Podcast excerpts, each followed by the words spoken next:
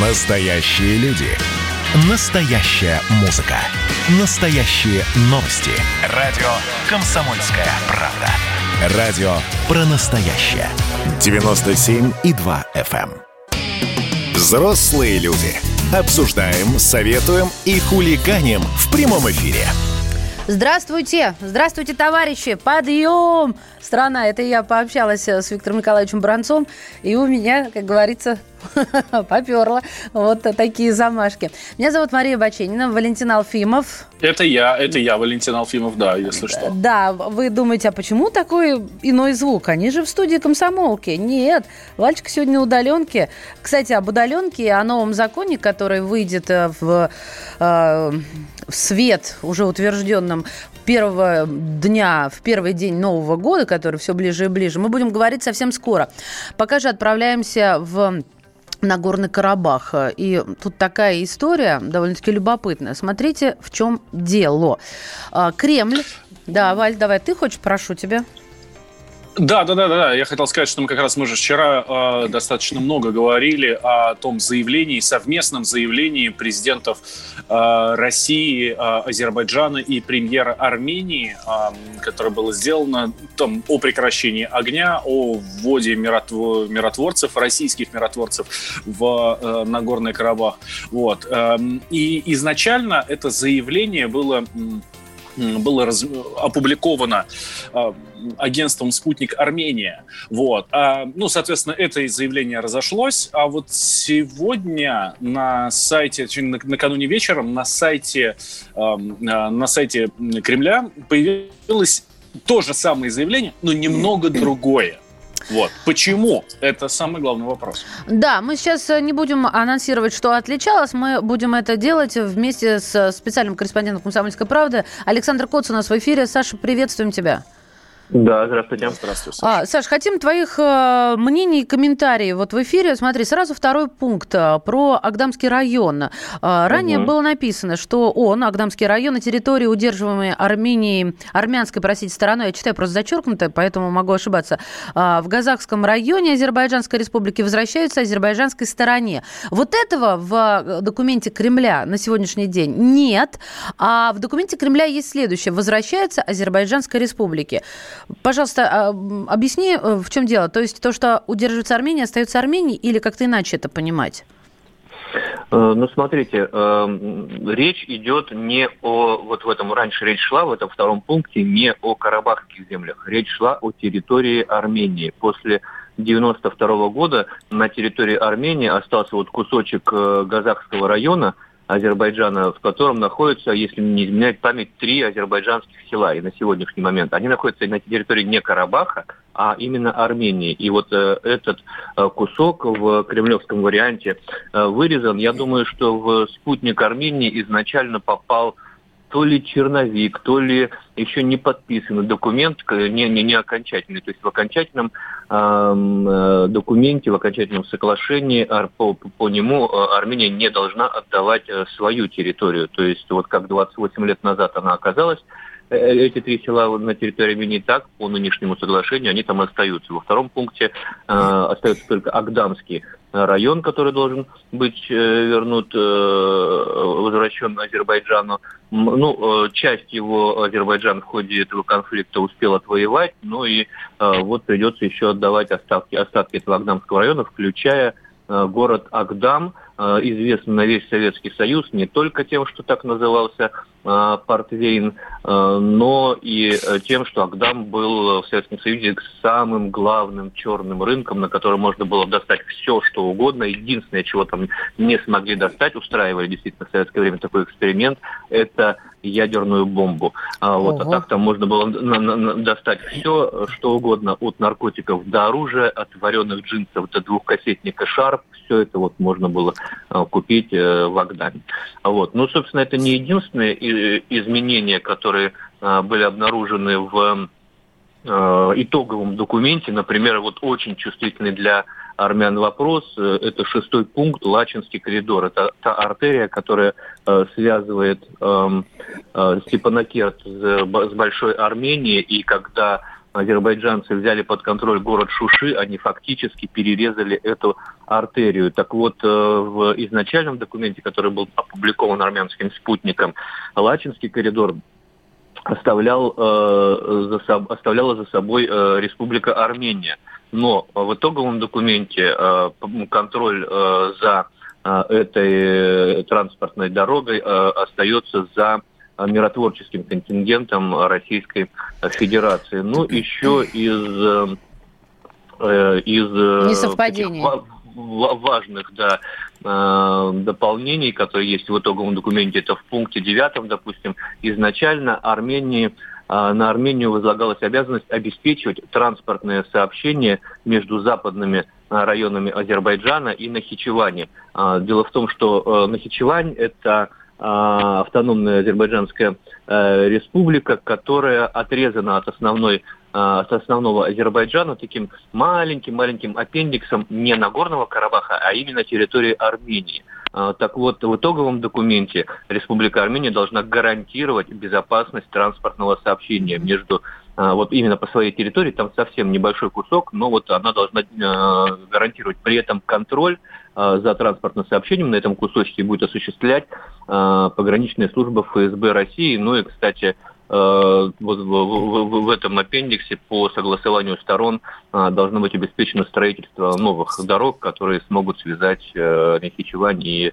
Азербайджан. Вот, собственно, такие немаловажные, то есть это не сказать, что немного подправлено, это достаточно важные такие дополнения, которые обнаружились в тексте, опубликованном на Э, сайте Кремля. Саш, вот какой вопрос. Саш, да, давай, давай, ты, если хочешь. А, собственно, как могло получиться так, что изначально появился другой текст?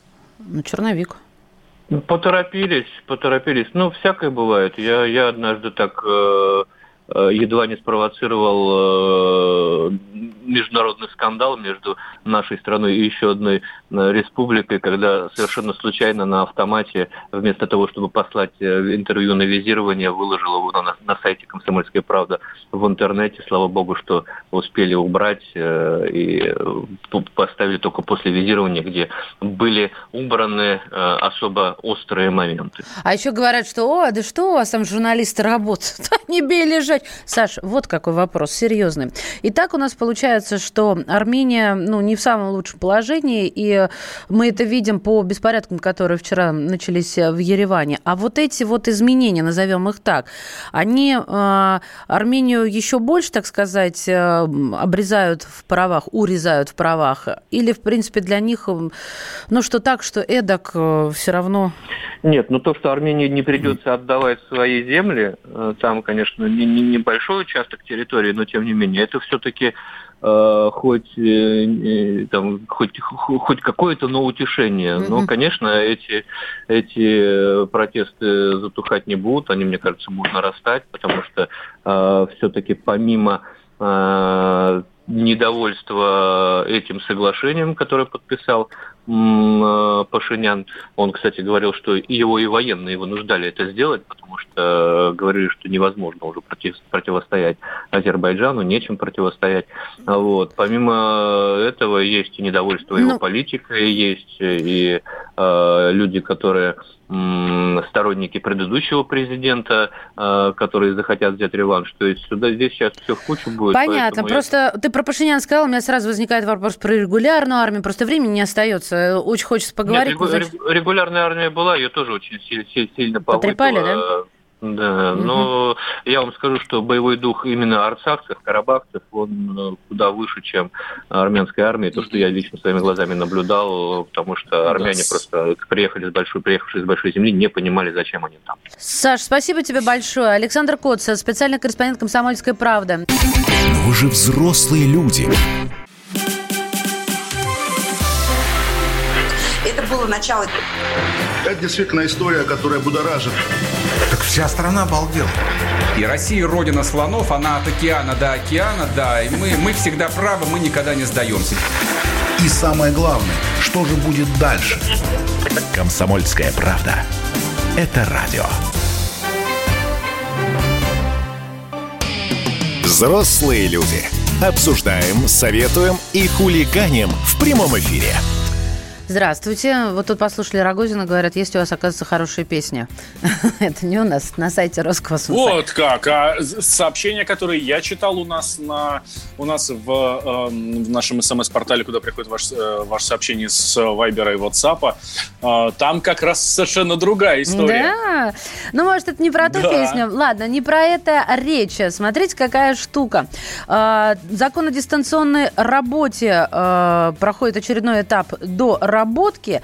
Документ могут принять во втором и третьем чтении уже к концу года, и я уверена, примут. С 1 января 2021 года он вступит в силу. В законе есть три самых значимых блока поправок, и каждый из них а, должен быть оценен, потому что мы не до конца понимаем, а нарушает это наши какие-то права, в том числе права на труд, да, на какую-то свободу, или не нарушает, потому что жизнь перевернулась с ног на голову. Давайте Ну вот разбираться. посмотрите, вот, ну, на меня посмотрите, да, вот я сейчас на удаленке. По сути, закона об этом нет. То есть, ну, по-хорошему, я просто Ты сейчас прогуливаешь, да. Вот. А давай Да. спросим, прогуливаешь С другой ли ты? стороны, Ага.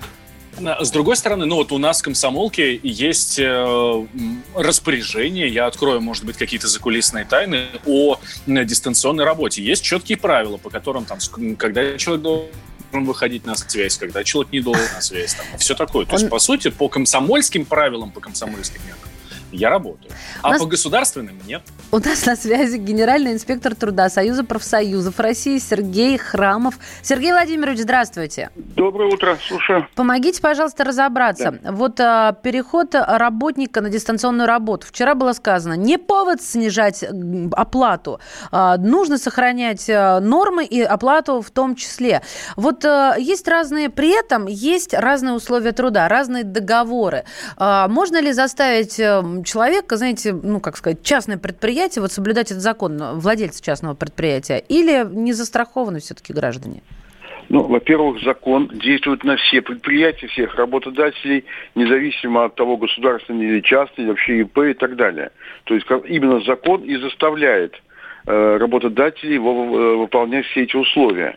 Э, Более того, именно для того, чтобы защитить заведомо слабую сторону трудовых отношений, то бишь работника, и существует трудовой кодекс. В отличие от гражданского кодекса, где презюмируется, что обе стороны равны. В данном случае в Трудовом кодексе одна сторона более слабая работники, и как раз кодекс ее и защищает. Ага. А куда жаловаться, если все-таки несправедливость случилась? Ну, э, есть общая норма, что жаловаться можно в трудоинспекцию и в суд. А еще лучше это со- создать собственную профорганизацию в структуре того же Союза профсоюзов России. И тогда мы активно поможем каждому работнику защищать свои права и, как правило, добиваемся успеха. Понятно. Давайте следующий пункт. Наниматель обязан обеспечивать работников на удаленке необходимым оборудованием, программным обеспечением и средствами защиты информации. Смотрите, вот э, когда я была на удаленке, мне привезли наш фирменный микрофон, да, помогли на удаленке, ну, у меня компьютер не нужно было, но вот э, интернет, как говорится, начал лагать, да. Должен ли работодатель э, мне, я на, на собственном примере, допустим, какую-то там, я не знаю, выделенку, интернет улучшить, или как вот тут? А если у работодателя нет этих компьютеров, ну где он их возьмет? И так все Дело- бедные. Я вас. Дело в том, что работодатель существенно больше, чем вы, заинтересован в вашей продуктивной работе. Поэтому обеспечит. Другой вопрос вот в чем. А, Что если работодатель будет э, выполнять вот эти требования, а мы понимаем, что у нас работодатели, мягко говоря, не всегда вполне добросовестные. Э, Вот. И когда вводится норма о том, что работодатель должен оплачивать интернет, там, э, ну, электричество, там, почту, еще что такое, так, возникает вопрос, а не захочет ли этот работодатель контролировать, полностью ли э, работа его компьютера идет на его нужды или используется вами в частных целях. И как следствие возникают идейки, а не поставить ли вам в квартиру видеокамеру, так, а не ли счетчик и так далее. Вот, Ой, вот ну ладно вам, этого- Сергей Владимирович, ну вы уж Вот ну, чуть-чуть, прям чуть-чуть. приукрашиваете. Ну, на работе-то Не-не-не. такого нету. Как нету? Как нету? Сейчас повсеместно на всех рабочих местах рабочих, конвейера. Вот так все, там, кто а, там в отпуск ищет Да. или еще что-то, или общаются в социальных сетях. Вот понимаете, я вам объясняю, что как только появляется э, что-то такое, принадлежащее работодателю, он захочет установить контроль. Поэтому это надо э, оговорить либо в законе, либо как-то иначе, в коллективном договоре, что да, э, поставляется такое-то, такое-то оборудование, так, так-то используется, но, естественно, никакой контроль за правильно не запускается в частной квартире. Вот. Так, хорошо, хорошо. А вот еще один пунктик. Если а, вы... Хорошо, а, давайте, давайте про время реагирования. Это достаточно да, важный да, момент. Да. Ой, у нас удаленный работник не да. выходит на связь без уважительной причины более двух рабочих дней подряд, то тогда трудовой договор может быть расторгнут. Ну, Почему э... два дня? Господи, два дня – это вечность. Ну, не знаю, полчаса надо сделать или час, потому ну, что сотрудник всегда должен быть на связи. Ну, в чем дело? Что, во-первых, э, увольнение удаленного работника за прогул, это, мягко говоря, оксюмарон, это абсурд, так? Э, не могут прогула у удаленного работника в принципе. Не выход на связь – это тоже весьма-весьма странная вещь, хотя э, все упирается в одно – без уважительных причин. Я полагаю, что не выход на связь э, в оговоренное какие-то время без, э, с уважительными причинами – это вполне возможно. А вот чтобы их не было, ну, это было бы просто странно. Я полагаю, что в данном случае речь может не об увольнении, а о взыскании, которое при своей систематичности может вести к увольнению уже. Но увольнять за это, мне кажется, нельзя. Тем более, что, поймите, что э, вот выход на связь какое-то время э, или не выход на связь, он почему-то, мне кажется, очень тесно связан с встречным требованием работника об оплате ему возможных сверхурочных работ на удаленке, что тоже абсурд, но тем не менее. Поэтому я считаю, что увольнение за невыход на связь, э, это, мягко говоря, не совсем разумно. А подождите, вот, а, Сергей Владимирович, что значит а, сверхурочных?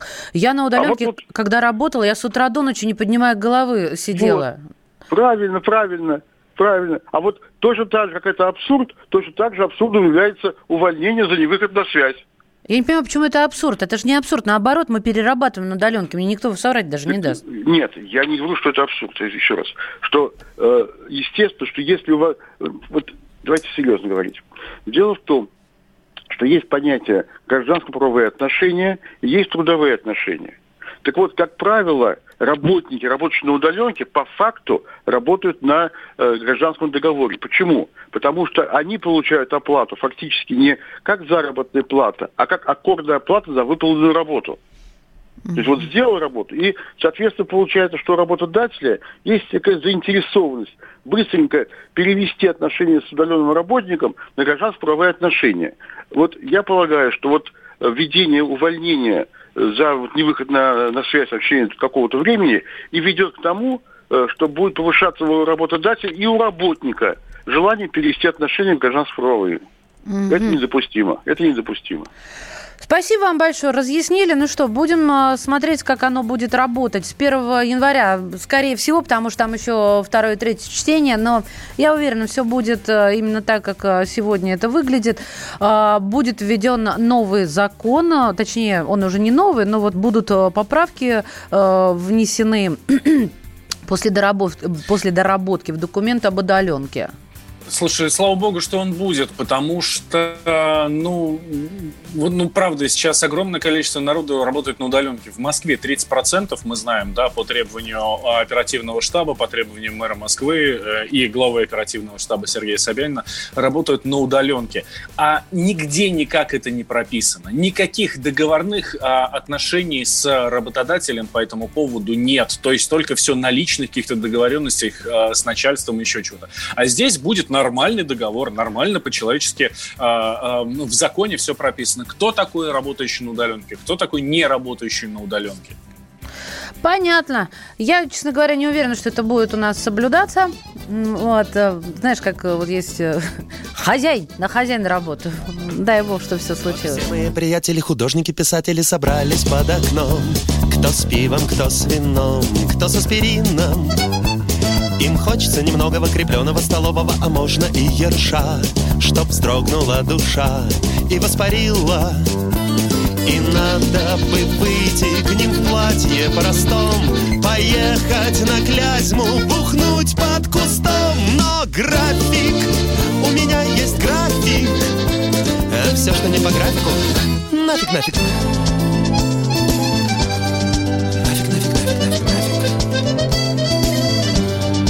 Кажется, жизнь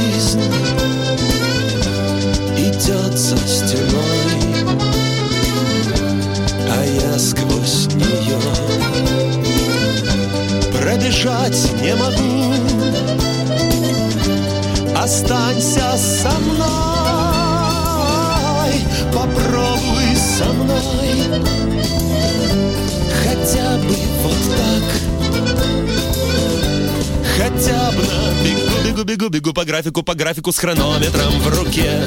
Так сел бы в уголке, да там и сдох бы. Чтоб ангелы господние прикинутые модные взглянули мне в глаза. А я бы им сказал так ради хохмы Что как бы готов бы раздать все долги И с чистой душою откинуть коньки Но нафиг, идите нафиг Кстати, заберите свой график нафиг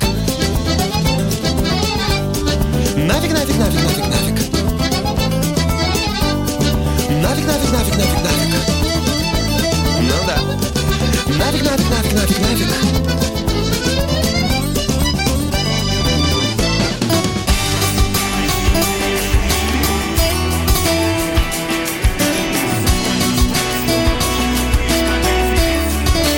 Осень на радио «Комсомольская правда». Взрослые люди. Обсуждаем, советуем и хулиганим в прямом эфире. Да, вот, по это мнению мы. Оксфордского словаря слово локдаун, то есть э, полная тотальная э, самоизоляция, тоже можно сказать так, да, тотальный карантин, тоже является словом года. М. Видишь, здесь, не, здесь что наши, что англичане, они как-то вот в одну дуду дуют. Ну, в принципе, все понятно совершенно. Очевидно, мне кажется, у любого спроси, он скажет, что самоизоляция или локдаун, или карантин, это и есть слово года. Этот волшебный голос принадлежит не Джельсамина, а Валентину Алфимову. Он сегодня на удаленке. Яркий Хотя, пример закона, Алфимов который... был бы из Бергамо, он бы не расстроился. А ты думаешь, твой голос стал бы волшебнее? Э, Как, как там было? А, Еще более волшебнее? Или мы стали более лучше жить? Ой, как вспомнить, так вздрогнул. Мы стали более лучше одеваться. А, ну да, спасибо, Валь, Голос что бы у меня был напомнил. еще более волшебный. Э, Так, все, русский язык сейчас на нас обидится. Меня зовут э, Мария Баченина. А, Уважаемые слушатели, я вам напомню, наши средства связи WhatsApp и Viber 8 967 200 ровно 9702 и YouTube-канал. Вы знаешь, мне, Валь, тут слушатель написал, что вот э, выпрашивать лайки на YouTube – это плохо, некрасиво, мол, то, что достойно, само пробьется. Я раньше тоже так Ладно думала. вам, некоторые в том же Фейсбуке сами себе лайки ставят, и ничего. Имеют право. А, Я раньше тоже так думала, а теперь совершенно иного мнения. Это новая мода, новые тренды, новые веяния. Ничего стыдного тут нет. Вот серьезно. Стыдно дзюбу выкладывать. Мы сейчас об этом поговорим. Так что ставим лайки. Лайки ставим! Эй, друзья, народ, YouTube-канал «Взрослые люди», радио «Комсомольская правда». Смотрите, какая петрушка. А, Я вообще не понимаю, вы знаешь, мы сегодня про женщин говорили, вот мне сейчас стыдно от лица женщин вот э, за одну из них. За Дзюбу? Нет, за Дзюбу мне вообще не стыдно ни разу. Я его поддерживаю на его стороне. А, мне стыдно за наши каналы, политические шоу, которые обсуждали это. Вот этот шлак лился из телевизора. Я вытащила из пульта всех в доме батарейки. Ну так вот, помните это видео? Не буду напоминать, что к чему. А выяснилось, кто выложил это интимное видео. Ее, его, да, видео, оно мое, опубликовала блогер. И имя ей Наталья Веретенникова. Говорят, именно с ней Артем общался по видеосвязи в тот момент, вот, когда это видео делал. Что сказала Наталья? Она сказала, что после того, как э, стало известно, что это она выложила в сети, она стала бояться за свою жизнь. Ее начали открыто травить. Все правильно. Знаете, Все друзья, правильно. Ну а что, ты выкладываешь такие видео, ну я будь готова. Наталью. После этого видео с Дзюбой мне пришлось очень много, э, мне пришло очень много сообщений от мужской части о том, что это видео очень отвратительно. Чувствуешь тонкости русского языка? Очень отвратительное, да? Что Дзюба тоже очень отвратительный. Наталья, это ты очень отвратительная. И в прямом, и в переносном смысле. Вот смотрю на тебя и понимаю, отвращение прям через край бьет. Фу. Ну ладно, да, да, давай спросим у Андрея Вдовина, у нашего спортивного обозревателя, каким был Вальти, Вальчик, ты пропал. Каким бо? И дальше каким боком? Или еще- Валентин завис. А, Андрей Вдовин с нами на связи, да? Андрей, привет. Доброе утро. А, Спортивный обозреватель «Комсомольской правды». Андрей, как я рада тебя слышать, потому что действительно уже соскучилась. Сто лет тебя не слышала и как-то не встречались с тобой. Но, тем не менее, вопрос по существу не про женщину глупую, которая что-то там выкладывает ради хайпа, а про то, что будет со сборной России по футболу без Дзюбы. Потому что Станислав Черчесов э, как-то должен справляться в играх э, и против Молдавии 12 ноября, то есть у нас уже завтра, и против Турции их точно надо победить, и Сербия. И это лучший игрок Артем Дзюба. Ну, на самом деле действительно так, потому что э, игра сборной России была заточена на Дзюбу. Это ну, с спортивной точки зрения, потому что ну, Дзюба 196 сантиметров рост, э, там такой танк, э, форвард-танк, назовем его так, да, и когда он действует в тылу соперника, э, принимает э, длинные передачи, выигрывает практически все наверху, все верховые передачи выигрывают борьбу, скидывает партнерам э, мячи и создает очень много моментов, да, конечно, это такой игрок, он ну, играл большую роль эм, э, в команде э, Черчесова. И теперь главному тренеру придется думать, кем его заменить. Да, у нас есть, конечно, игроки такого, так, такого же плана. Да, и там и Соболев из Спартака, и Заболотный из Сочи, и, в общем-то, есть кем заменить, да, но успеет ли Черчесов да, перезаточить сборную, да, успеть пересобрать э, под другого лидера атак, да, это, конечно, большой вопрос. Хорошо, что с Молдавией у нас товарищеский матч, да, а с Турцией, Сербией э, надо будет уже выигрывать, показывать результат. Я вообще, я вообще не понимаю, как можно Турции проиграть, понимаешь? Вообще не понимаю. Вот сейчас рву на себе свитер, Стоп, стоп, стоп, стоп, стоп. Что? Стоп, стоп, стоп, стоп, стоп. Сборная Турции, это тебе не хухры и мухры. Они, между прочим, третье место заняли пусть на чемпионате мира 2000 Тем года. более! По-моему, там, или там 2002 когда он там в Японии был. Но елки-палки, сборная Турции это очень неплохая команда. Андрей, не, не, не, здесь а, нет. Я же говорю, Валь. не закидывать соперников, да, потому что, э, ребят, да, у нас тоже футбол не, э, не бразильский, да, у нас тоже футбол э, не, не, не немецкий, да, у нас российский футбол э, такого уровня не слишком высокого, да, и если только, и мы там можем добиваться хоть чего-то, если только э, все будут в отличной, хорошей форме, и все будет работать в команде как часы. Может, это Наталья, как ее, господи, прости, Белоруссии. Веретенникова. А, да, может, она турецкой подданной. Я, на самом деле, вы меня неправильно поняли. Я не говорю о том, что э, турецкая команда слабая. Наоборот, говорю, что у нее надо выигрывать. Это однозначно. Вот, Андрей, скажи мне, что у нас за публика такая на планете? Потому что не только в России, но вот еще и в Штатах вот это чистоплюйство э, сквозит отовсюду. Вот причем тут личные видео? И э, игрок лучший игрок сборной. Это раз, я тем понял, более, когда понял вся тебя, общественность, да. все шоу-бизнес сказали, тебя. ребят, вы о чем? На самом деле, на, на самом деле реакция на Дзюбу, на вот это вот видео, да, она э, делится на две части. Есть те, кто поддерживает на самом деле Дзюбу, да, и посмотрите, сколько в соцсетях э, постов от э, поп-звезд, там каких-то медийных личностей, которые поддерживают Дзюбу в этой ситуации. А есть э, фанаты, да, которые осуждают Дзюбу. Они против выступают, у них война с Дзюбой. И это на самом деле давно происходит, да, потому что Дзюба все равно, он очень противоречивая фигура. Он, у него был в жизни жизни и э, в карьере еще множество каких-то таких вот вещей, да, за которые ему предъявляют фанаты. Да, и это видео, там, ну, вот так, вишенкой на торте, после всего, после чего фанаты ему объявляют, грубо говоря, войну. Да, так что здесь кто не особо близко следит за футболом, э, Джибу уважают, э, продолжают уважать, поддерживают и любят. А те, кто глубоко в футболе, они к Дзюбу относятся не так э, хорошо. Я, честно говоря, не так глубоко в футболе, но я поддерживаю поддерживаю, отношусь, потому что для меня, например, э, э, сборная, игра и результат важнее того, что есть у каждого из нас.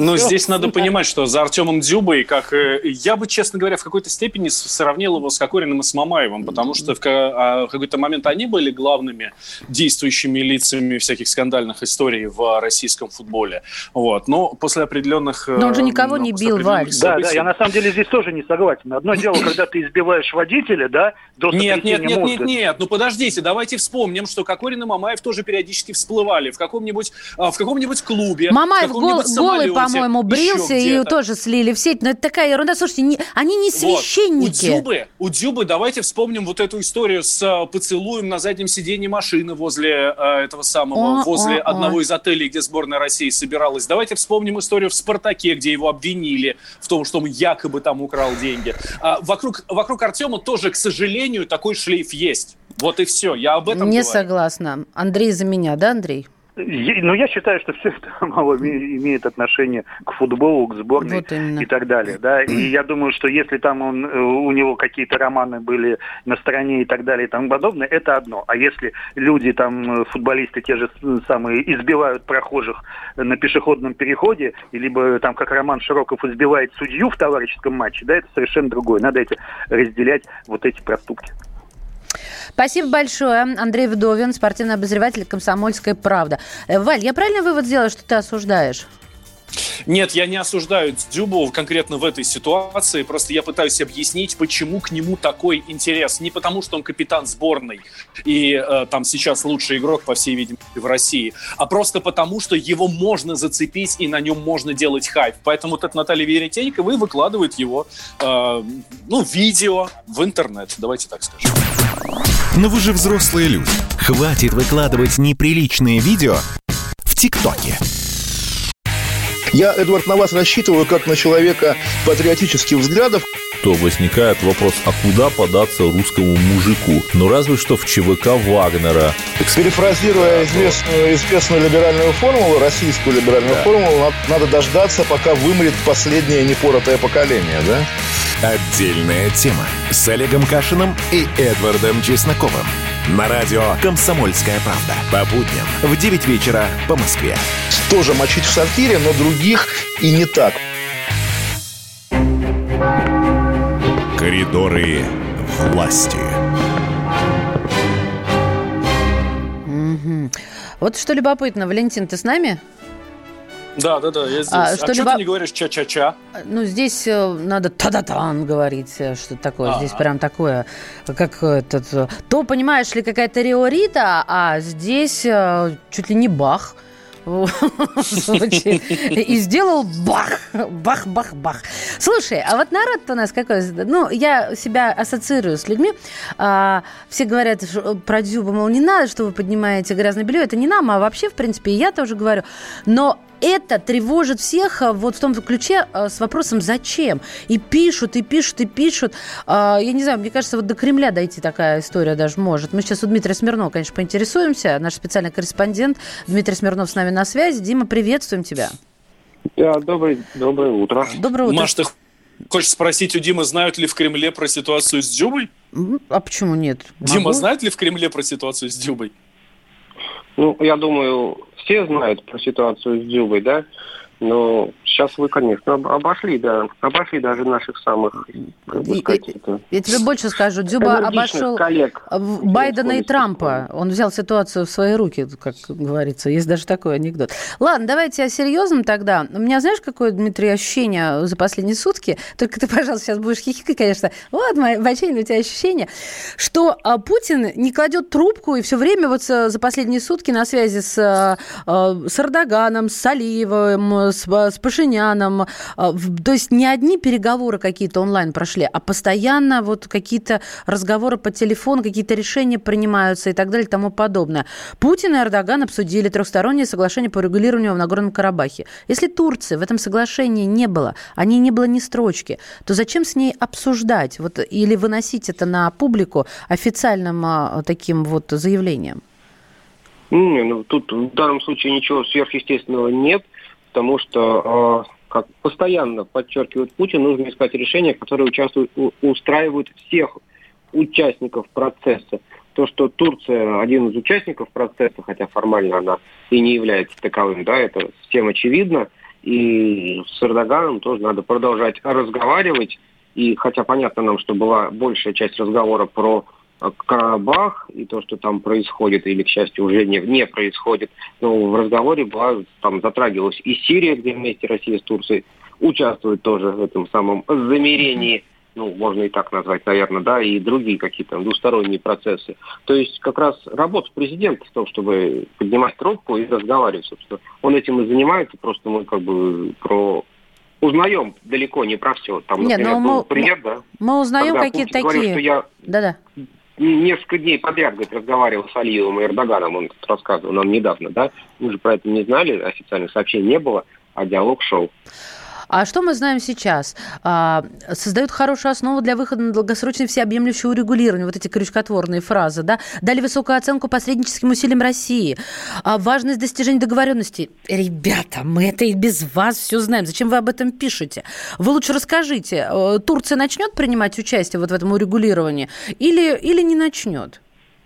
Ну, А, а ты сама-то выйди из карикатворского этого языка и скажи по-человечески, что ты хочешь узнать. Я хочу узнать, а, будут ли присутствовать а, турецкие военные, одеты в, одеты в соответствующие наряды, чтобы мы идентифицировать их могли, в, на, на территориях и регулировать, соответственно, перемирие. Вот. На это вчера, кстати, отвечал и Песков, и Захарова, что не будут, mm-hmm. да, что миротворческий этот самый э, центр, не миротворческий, а центр по мониторингу будет находиться на территории Азербайджана, на территории Карабаха. То есть не там, где будут российские миротворцы.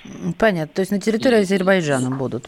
Валентин, у вас есть вопрос? А, ну, по этой теме нет. Давай по, по другим темам пройдемся. А, кабинет министров установил новый выплат руководителем всех э, э, российских школ. А я напомню, что это было предложение Владимира Путина, да? что за классное руководство доплачивать, там, по-моему, по 5 тысяч рублей, что ли, он был. По 5 тысяч, да, если это было, довольно давно это же было введено. Это уже, по-моему, действует уже полгода. Вот, ну, вот, но сейчас вот Кабинет министров э, утвердил у Валентина прерывается связь, я, там, я сейчас подхвачу, да. А, Валя, это сложно что-то сейчас. Валь, ты с нами? Давай, ну, да, просто... Да, с вами я с вами, господи, куда я денусь-то? Со своей родной комсомолки с подводной лодки. Мы любим тебя, а, Валентин!